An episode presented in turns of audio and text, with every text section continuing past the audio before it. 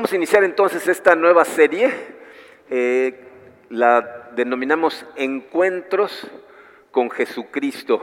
Eh, va a estar basada principalmente en el Evangelio de Juan y les voy a decir por qué es tan importante este asunto de los encuentros con Jesucristo.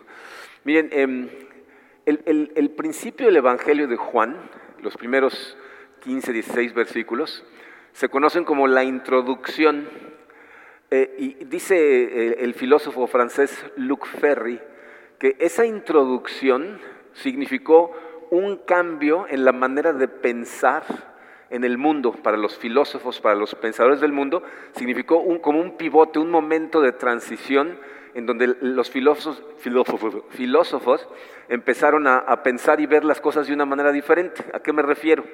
Dice, los antiguos filósofos griegos creían que eh, el universo tenía un orden eh, moral y, natural eh, que era intrínseco al universo. Entonces ellos pensaban que de la manera en que tú podías vivir una vida bien vivida, tenías que encontrarle el sentido a tu vida contemplando al universo el suficiente tiempo para discernir ese orden natural, ese orden moral. Y entonces por eso los filósofos griegos se la pasaban todo el tiempo en contemplación y análisis acerca del universo, esperando tener una vida bien vivida, alineándose con ese orden natural. A ese orden natural ellos le llamaban el logos, en griego, y decían que si encontrabas el logos, eso te proporcionaba un telos, telos significa propósito. Entonces si encontrabas el orden natural logos, te daba propósito a tu vida. Pero luego viene el apóstol Juan y en sus primeros 14 eh, versículos eh, toma la palabra logos y la utiliza para algo totalmente diferente. Él dice, y entonces el verbo, que en, griego es logos, dice, el verbo en el principio estaba con Dios y el verbo era Dios. Todo lo que se creó fue creado a través del verbo y nada de lo que existe existiría sin el verbo. Y en el versículo 14 dice, y entonces el verbo se hizo hombre. Y la Biblia nos va a enseñar que a través de conocer al verbo, de tener encuentros personales con el verbo, es entonces que tú puedes encontrar tu propósito. ¿no? La Biblia enseña, igual que los antiguos filósofos, que cada persona fue creada para un propósito, pero ellos pensaban que para encontrarlo había que contemplar el universo, y de pronto viene Juan y les dice, no, no, no, esto no se trata de contemplar el universo, es una relación con una persona. Y si tienes un encuentro personal con Él y realmente llegas a conocerlo, eso revela tu propósito. Entonces los encuentros con Jesucristo que encontramos en ese libro siempre son encuentros que le revelan a la gente cosas acerca de quién es Cristo realmente, pero también cosas acerca de la persona misma que le permiten continuar su caminar siguiendo el propósito que Dios tiene para sus vidas. Entonces eso es lo que vamos a estudiar en esta serie. Vamos a analizar diferentes encuentros que Jesucristo tuvo con personas y vamos a analizar el impacto que esos encuentros tuvieron en la vida de la persona. No me voy a ir en orden, eh, voy a estarlos tomando de diferentes partes del Evangelio, ni vamos a ver todos los encuentros de Jesucristo porque nos tomaría mucho tiempo, y hay algunos que nos enseñan lecciones similares, entonces voy a tomar los más impactantes y los vamos a analizar. El día de hoy vamos a analizar la vida de un señor que se llamó Nicodemo. Estoy seguro que alguna vez has leído acerca de Nicodemo o has escuchado hablar de él en el Evangelio de Juan, pero me parece un, encuentro muy interesante, les voy a decir por qué. Dice, Jesucristo admite ante la gente más de una vez que Él a lo que vino es a buscar a pecadores. ¿no? Decía, yo no vine a buscar a los que están sanos, vengo a buscar a los que están enfermos. Y entonces, cuando tiene encuentros como por ejemplo, cuando se encuentra con la, con la mujer samaritana junto al pozo, es un encuentro muy interesante, a lo mejor en la serie lo analizamos, pero dice, esa mujer samaritana es una pecadora que sabe que es una pecadora. O sea, tan sabe que es una pecadora que le da vergüenza que la gente la vea y por eso está junto al pozo a mediodía. ¿no? Eh, eh, eh, cuando, cuando Simón el fariseo invita a Jesucristo a su casa, Simón el fariseo no está invitando a Jesús para honrar a Jesucristo, sino más bien para presumir ante sus amigos fariseos que el gran maestro cenaba en su casa. Y de hecho la única persona que sale justificada ese día es una prostituta que lo va a buscar a casa de Simón. Entonces, siempre estamos encontrando a pecadores. Pero en el caso de Nicodemo, este es un caso diferente. Porque Nicodemo es, uno de los buenos, de los pocos personajes que encontramos en la Biblia, que son buenas personas, y aparte Nicodemo piensa que él está muy bien en su relación con Dios. Le pasa lo que le pasa a mucha gente en la iglesia hoy en día. Mucha gente en la iglesia piensa que porque sabe muchas cosas acerca de Dios, entonces está bien con Dios. Y eso es lo que Nicodemo piensa. Pero lo que va a aprender a través de ese encuentro con Cristo y cosas que le van a pasar después en su vida, es que está ciego, está perdido y espiritualmente está muerto. Pero ese encuentro con Jesucristo le va a transformar la vida y lo va a llevar de la oscuridad a la luz, que es como titulamos este mensaje del día de hoy.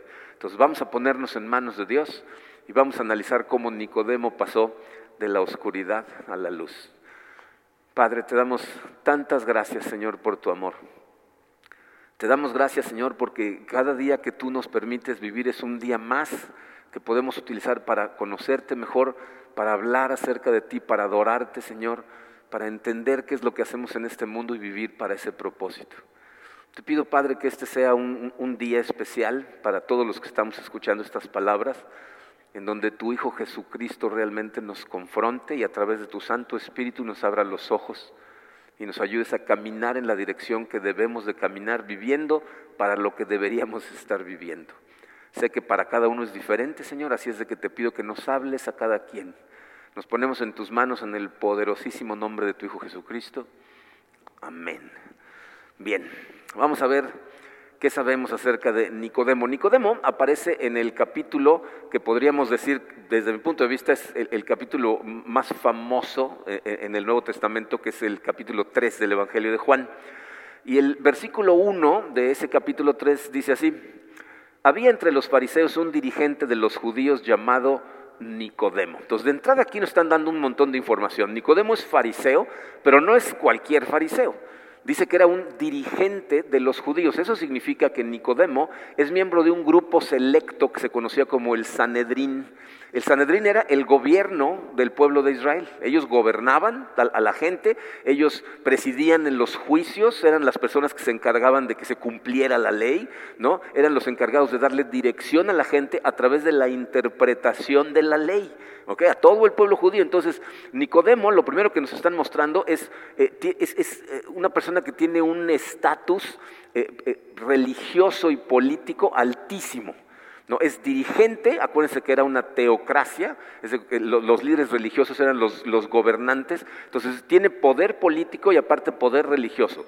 Por otro lado, sabemos también que tenía un estatus económicamente hablando altísimo. Ah, Nicodemo era un hombre extremadamente rico. Sabemos por el Talmud, que es un libro judío, en donde los rabinos eh, se ponían a discutir sus interpretaciones de la Biblia, o sea, del, Antiguo Testamento, y hablaban acerca de la historia de Jerusalén. Y según ese libro, eh, Nicodemo era uno de los tres hombres más ricos de Jerusalén. Entonces Nicodemo era, pero de verdad, muy rico. De hecho, su nombre, Nicodemo, no es un nombre judío, es un nombre griego lo cual significa que su familia era tan adinerada que Nicodemo era un hombre con educación, se lo habían mandado estudiar a algún lado, que en esa época era rarísimo y era carísimo. Entonces lo que nos están pintando con esta descripción de entrada es un retrato de éxito, pero, pero no un éxito común, ¿no? Porque aquí, como vamos a ver en la historia, Nicodemo es verdaderamente un buen hombre, no alguien pretendiendo ser bueno, sino una buena persona que había tenido un éxito impactante. ¿ok? Entonces vamos a ver qué hace Nicodemo. En el versículo 2 nos lo dice. Este, refiriéndose a Nicodemo, dice, este fue de noche a visitar a Jesús. Rabí le dijo, sabemos que eres un maestro que ha venido de parte de Dios, porque nadie podría hacer las señales que tú haces si Dios no estuviera con él. E-, es muy interesante que, Nicodemo decidió ir a buscar a Jesucristo de noche. Esas cosas, si leen los evangelios, no suceden, la gente siempre lo va a buscar de día.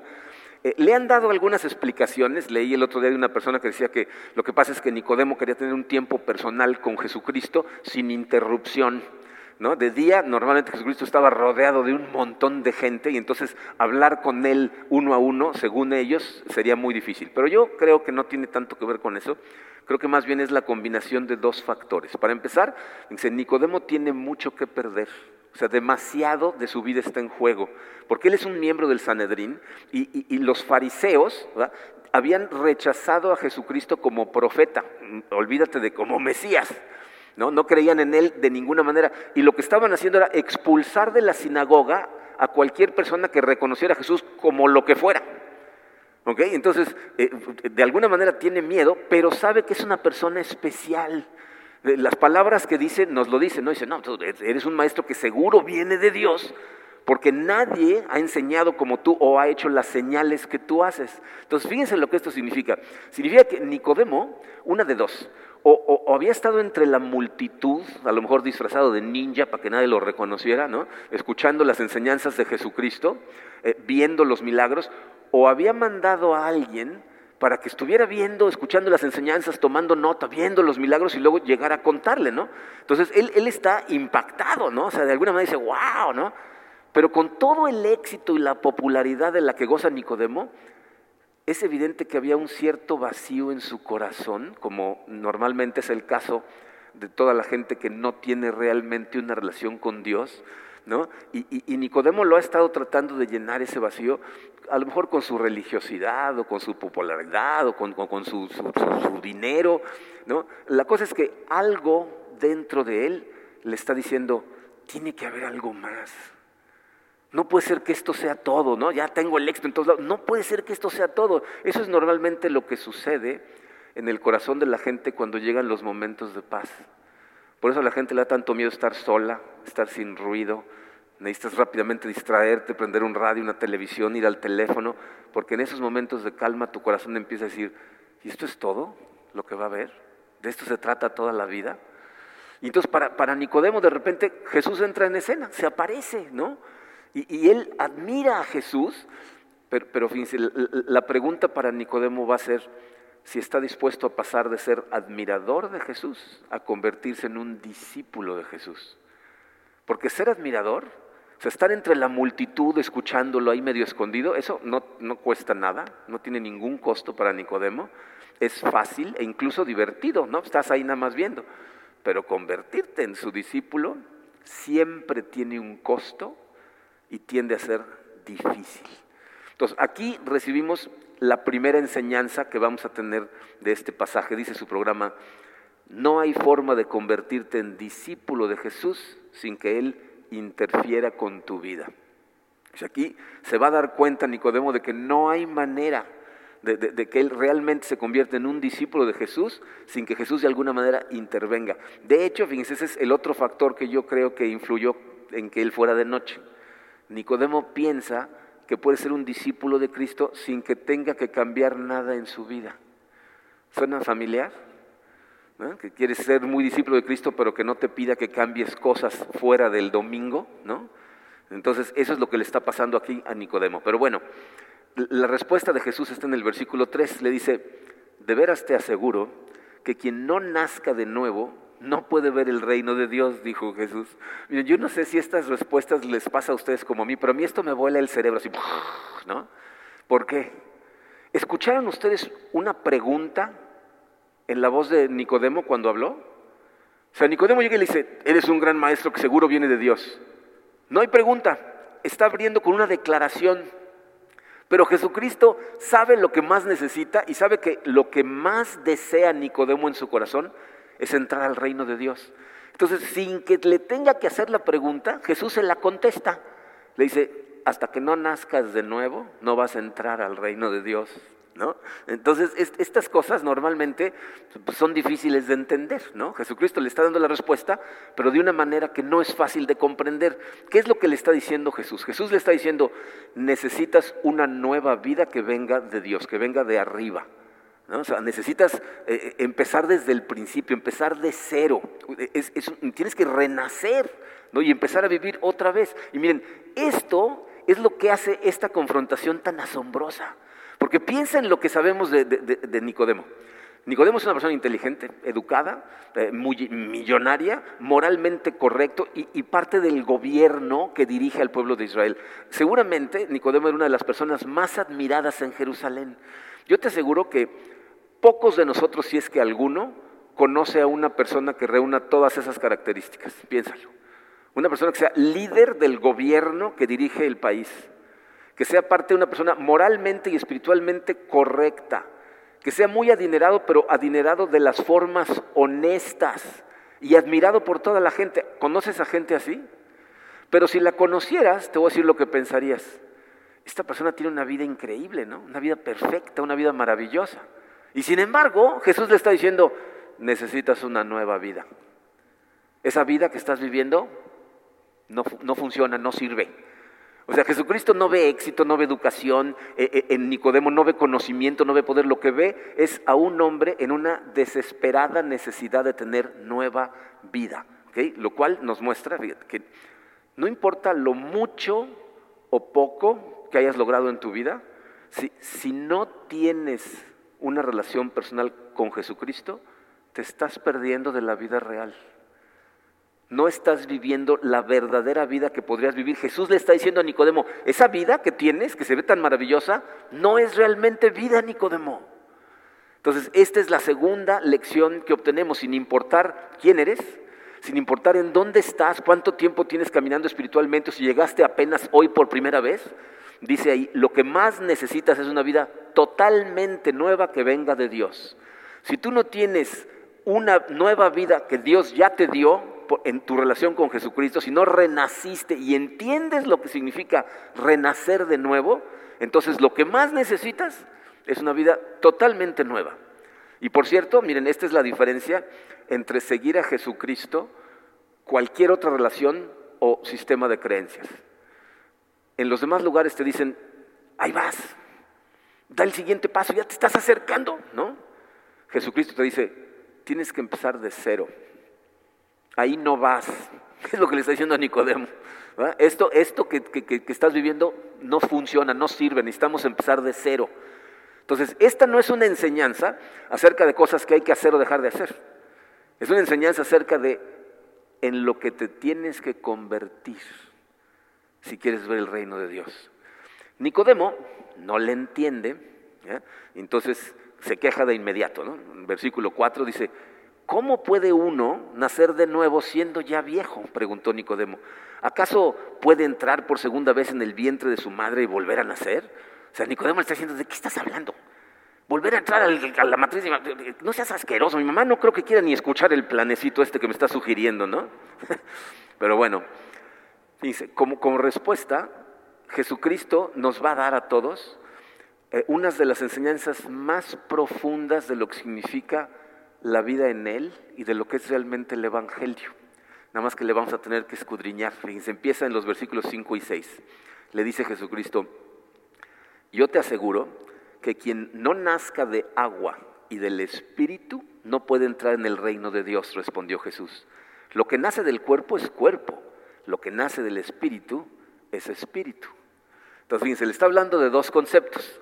Le dice, el que no nazca de agua. Aquí dice, lo más probable a lo que está haciendo referencia Jesucristo, y es a donde seguramente la mente de Nicodemo se fue a toda velocidad, es a Juan el Bautista.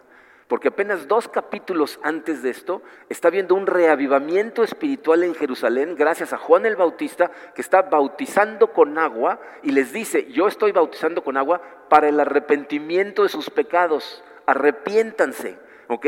Entonces lo que Jesús está diciendo es, Nicodemo, necesitas reconocer que hay algo en tu corazón que, has estado viviendo con ello, que es pecaminoso y necesitas alejarte de ese pecado y arrepentirte.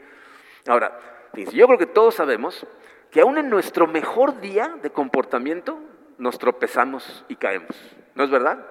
O sea, no pasa un día en que tú no te tropieces, no pienses algo, no sientas de repente ciertos instintos, que luego digas, ay, perdón, perdón, perdón, Señor, ¿no? O sea, eh, eh, todos pecamos todo el tiempo. Entonces, lo que Jesucristo nos está diciendo es que entonces tenemos que pasar el resto de nuestra vida arrepintiéndonos. Entonces, nacer en agua, te voy a decir lo que significa, dice tu programa, para relacionarte bien con Dios debes arrepentirte cada vez que caes y regresar a Él. O sea, nacer del agua significa que tú cada vez que te tropiezas, en ese momento lo reconoces Fíjate, cuando te tropiezas, ¿sabes qué es lo que estás haciendo? Estás caminando en una dirección diferente a la que Dios quiere que camines. Entonces, en ese momento reconoces tu error y regresas a Él. De hecho, la palabra arrepentirse en griego significa dar vuelta en U. No, significa me sentí muy mal porque hice esto, no, significa cambio de comportamiento. Entonces, reconozco lo que estoy haciendo y regreso al camino correcto. Eso es lo que significa nacer del agua. Y luego dice nacer del espíritu. ¿Qué está diciendo Jesucristo? Fíjate, dice, todo el que nace del cuerpo es cuerpo. Lo que nos está diciendo es, todos nacimos de la carne. Es decir, todos cuando nacimos, nacimos con la naturaleza caída de la carne. Mientras lo único que tengas en ti es esa naturaleza caída, entonces jamás te vas a poder relacionar con Dios de la manera en que Él se quiere relacionar contigo. ¿Por qué? Porque en tu carne jamás vas a poder hacer lo suficiente para estar bien con Dios. O sea, no hay manera de que tu comportamiento sea perfecto y entonces Dios te acepte en tu carne porque te vas a tropezar. Entonces, en otras palabras, te voy a decir lo que le está diciendo a Nicodemo. Le está diciendo, Nicodemo, aunque sigas todas las reglas externas, por lo que los fariseos son famosos, por seguir todas las reglas externas, tu corazón sigue pecando.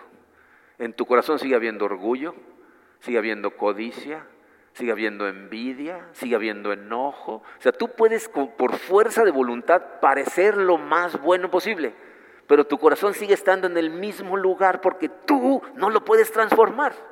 Entonces, ¿qué significa nacer del Espíritu? Les puse esto en su programa.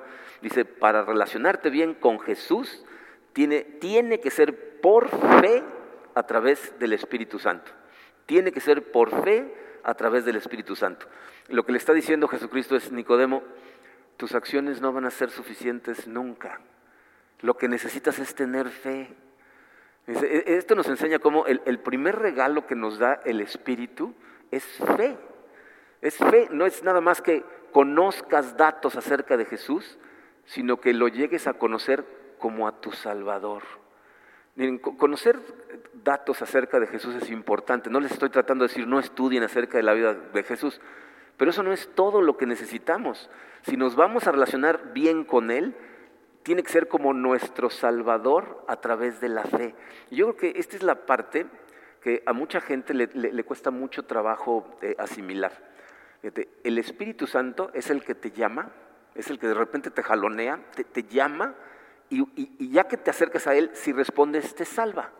Es decir, la razón misma por la que Nicodemo está parado enfrente de Jesucristo es porque el Espíritu Santo lo llevó ahí, lo llamó ahí. Entonces Jesús le está diciendo, ahora deja de depender de ti y empieza a confiar en mí. Permítele al Espíritu hacer su trabajo, aunque no entiendas lo que está haciendo en ti. Seguramente Jesucristo vio la cara que puso Nicodemo de interrogación, porque fíjense cómo continúa. Los versículos 7 y 8 le dice, no te sorprendas de que te haya dicho, tienen que nacer de nuevo. El viento sopla por donde quiere y lo oyes silbar, aunque ignoras de dónde viene y a dónde va. Lo mismo pasa con todo el que nace del Espíritu. Bien, esta enseñanza es maravillosa porque nos está diciendo cómo trabaja el Espíritu Santo. ¿no? Dice, e-, el Espíritu Santo Tú, por ejemplo, piensa en el viento, ¿no? Tú oyes al viento. De repente oyes un vendaval y todo se mueve y de repente se va. No tienes idea ni de dónde vino ni a dónde va, ¿no? Entonces Jesucristo dice, ese es el Espíritu Santo. El Espíritu Santo de repente entra al corazón de una persona y empieza a hacer cosas y la persona empieza a actuar y tú no entiendes ni de dónde vino, ni a dónde va. ¿No? Me encanta esta enseñanza porque así es como podemos saber que estas cosas son verdad, porque lo hemos visto.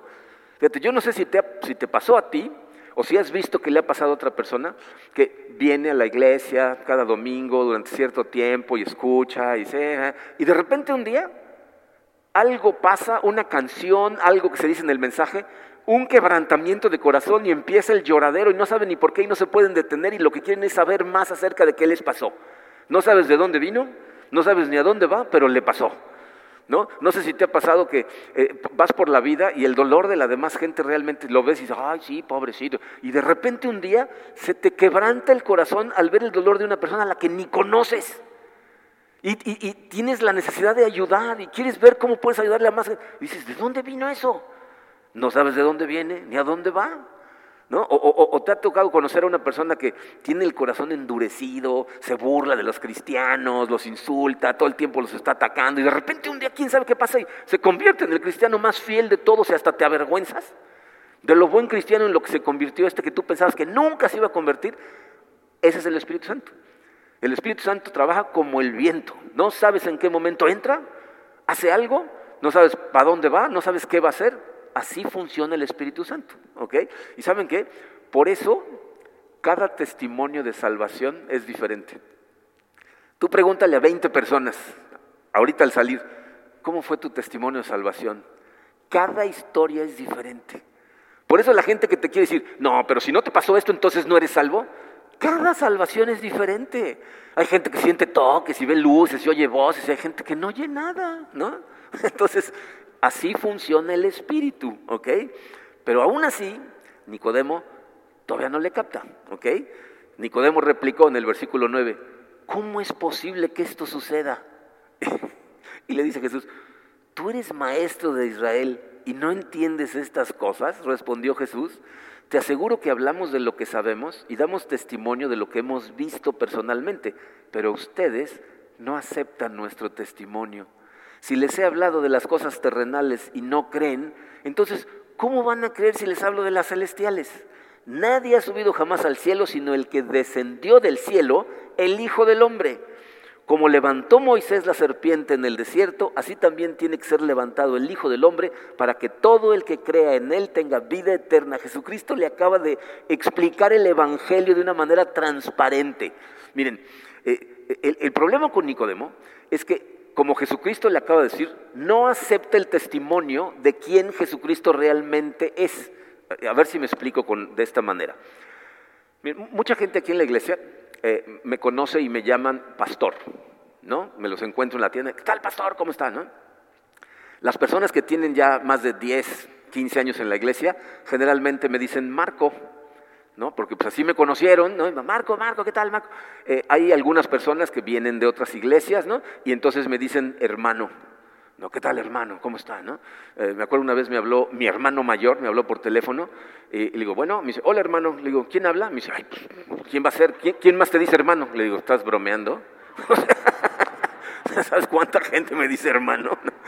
¿No? Hay algunos incluso que, eh, algunas personas aquí en la iglesia que me dicen maestro, hola maestro, amigo y maestro, ¿no? O sea, es, es normal, ¿no?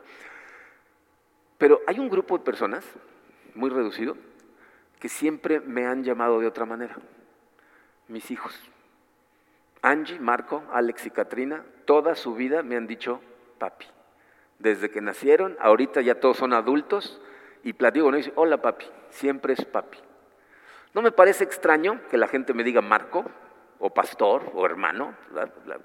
normalmente le digo, dime como tú te sientas cómodo, a mí no me incomoda ninguna.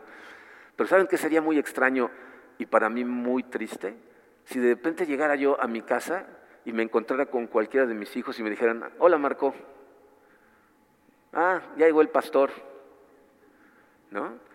Porque de la forma en que se refieren a mí, de alguna manera revela lo que su corazón siente hacia mí en ese momento. Entonces, si de pronto me dejan de decir papi, para mí sería desgarrador, ¿no?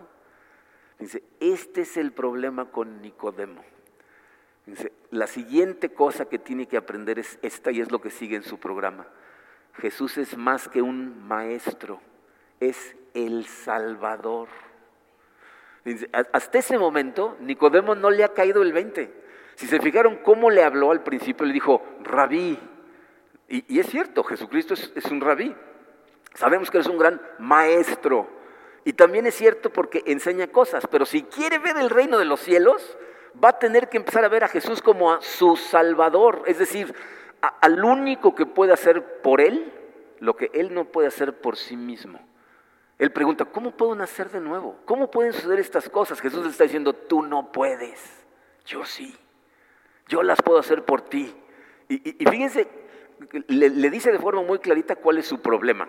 Vean de nuevo el versículo 11, dice, hablamos de lo que sabemos y damos testimonio de lo que hemos visto personalmente, pero ustedes no aceptan nuestro testimonio. Y me encanta el nuestro ahí porque está diciendo Dios Padre, Dios Hijo y Dios Espíritu Santo, les damos testimonio a ustedes de quién soy yo, pero ustedes no aceptan nuestro testimonio. En otras palabras, estás resistiendo al Espíritu Santo. Y luego fíjense lo que le dice en el versículo 13, nadie ha subido jamás al cielo, sino el que descendió del cielo, el Hijo del Hombre. O sea, Jesucristo le acaba de revelar de la manera más clara posible que es el Mesías. Le dice, el Hijo del Hombre. Esa es la manera en que muchos profetas del Antiguo Testamento se refieren al Mesías, el Hijo del Hombre. Y esos profetas, Nicodemo se lo sabe de memoria. Es un maestro de la ley. cuando le dice yo soy el Hijo del Hombre, debería de haber los ojos así de este tamaño, ¿no? O sea, le está diciendo yo soy el que va a morir en la cruz para absorber la ira de Dios y pagar por tus pecados. Pero como Jesús sabe que en ese momento la fe de Nicodemo sigue siendo muy débil, está muy verde, irónicamente, entonces sabe que Nicodemo va a tener que atravesar por varias cosas más, pero le va a dar una increíble señal para que cuando la vea, crea. Fíjense lo que le dicen los versículos 14 y 15. Como levantó Moisés la serpiente en el desierto, así también tiene que ser levantado el Hijo del Hombre para que todo el que crea en él tenga vida eterna. Ahí está, de la manera más transparente posible le está diciendo, yo soy el Hijo del Hombre y me van a crucificar y me van a levantar en la cruz. Y todo el que me vea morir y crea en mí tiene vida eterna. Y después de decir esas palabras, pronuncia lo que desde mi punto de vista es el versículo más hermoso de toda la Biblia, que es Juan 3:16. Porque tanto amó Dios al mundo que dio a su Hijo unigénito para que todo el que cree en Él no se pierda, sino que tenga vida eterna. Le acaba de explicar el Evangelio. Le está diciendo, yo soy el Hijo del Hombre, me van a crucificar, Dios me envió, nos, me dio a ustedes por amor, su único Hijo por ti y por mí, y si recibimos el regalo del Espíritu Santo de la fe y creemos en Él, vida eterna. Pero aquí está el meollo del asunto. Dice, una vez que el Espíritu Santo te llama y tú respondes, ¿sabes qué es lo siguiente que quiere hacer? Quiere regenerar tu corazón totalmente. Eh, nosotros, como Nicodemo, lo que queremos es una pequeña remodelación, ¿no? Vamos a cambiar las cortinas, pintamos el piso y estamos del otro lado. Dios dice, no, no, no, lo que tenemos que hacer es demoler la casa y construirla de cero.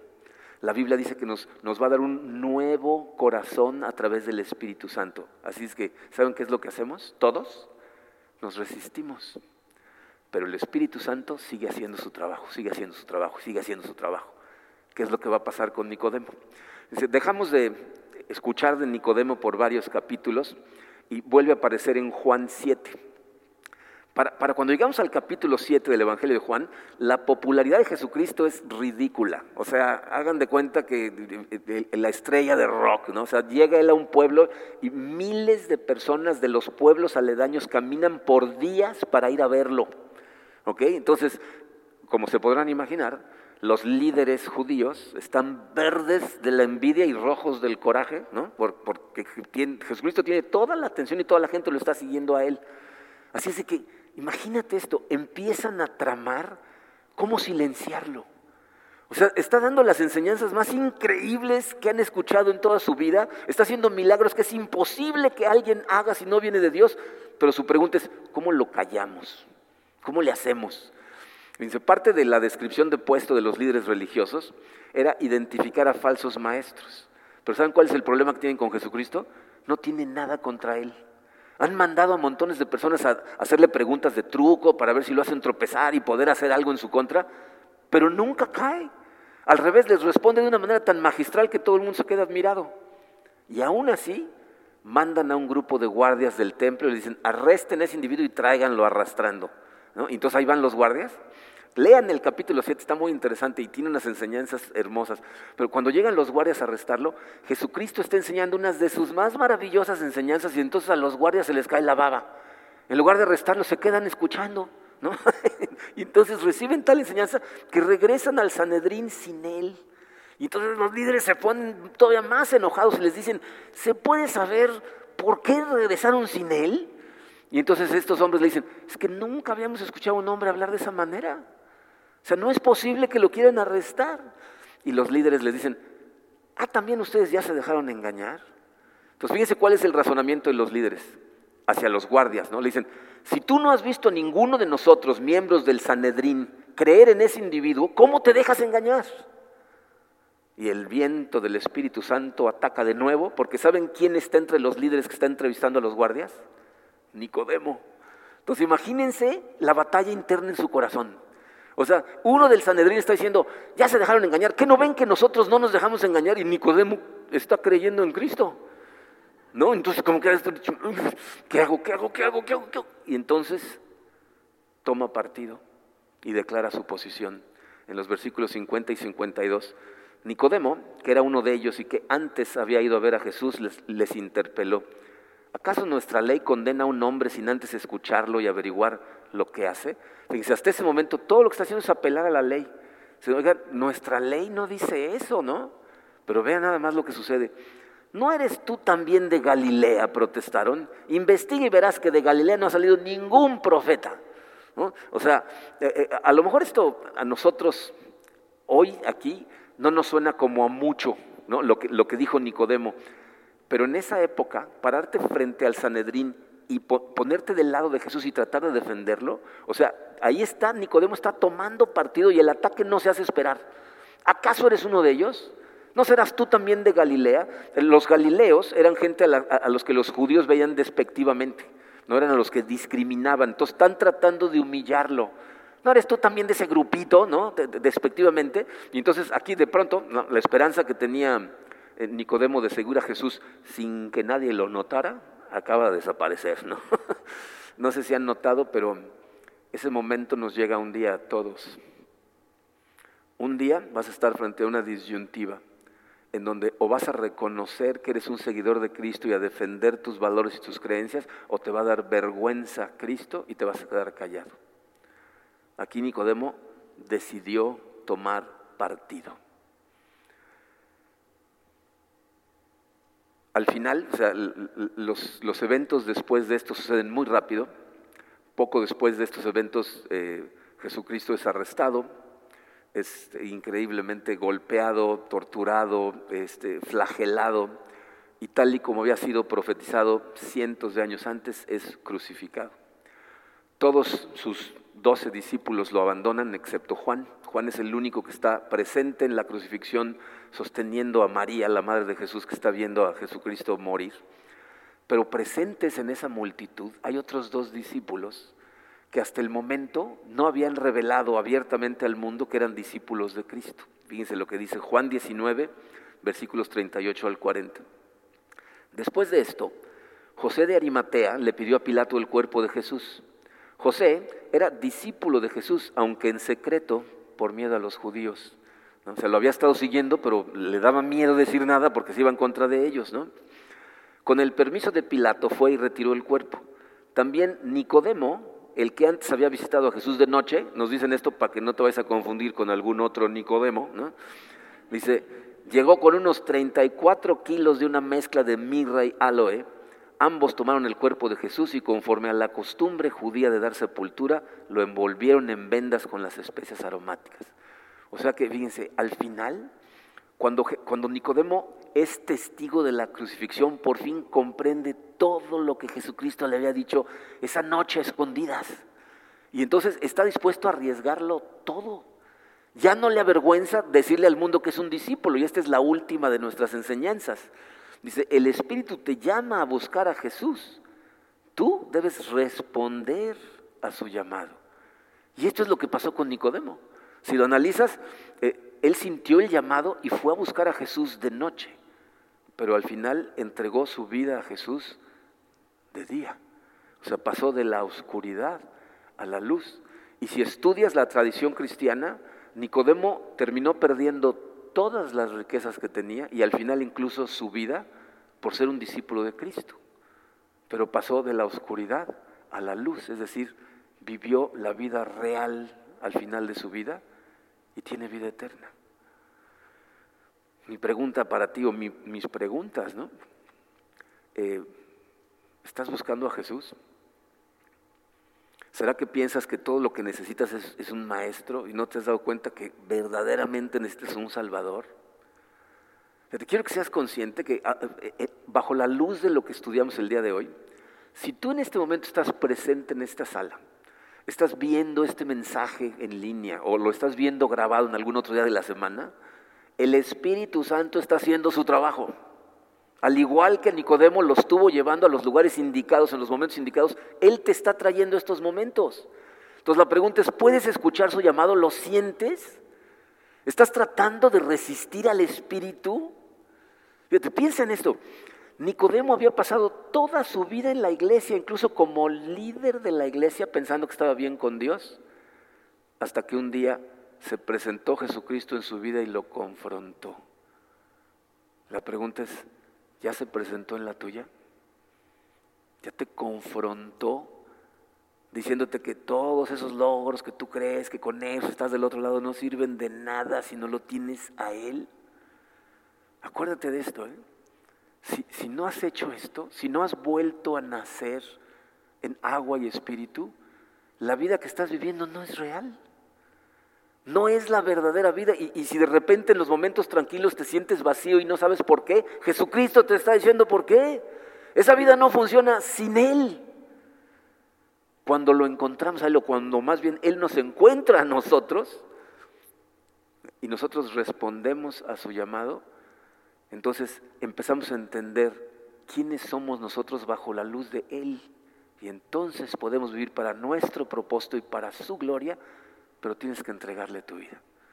Tienes que dejar de poner esa resistencia al Espíritu y dejarte guiar por Él para que vivas para la gloria de Dios. Y entonces tú también vas a pasar de la oscuridad a la luz y a la vida eterna. Vamos a orar. Padre, te damos gracias en primer lugar, Señor, por, por enseñanzas tan maravillosas que dejaste registradas en la Biblia para nosotros. Gracias, Padre. Gracias por la cantidad de gente que han estudiado estas cosas, las han desenmarañado para nosotros para que las podamos estudiar así de claras. Sé, Señor, que en el día a día es difícil regresar a recordar estas cosas.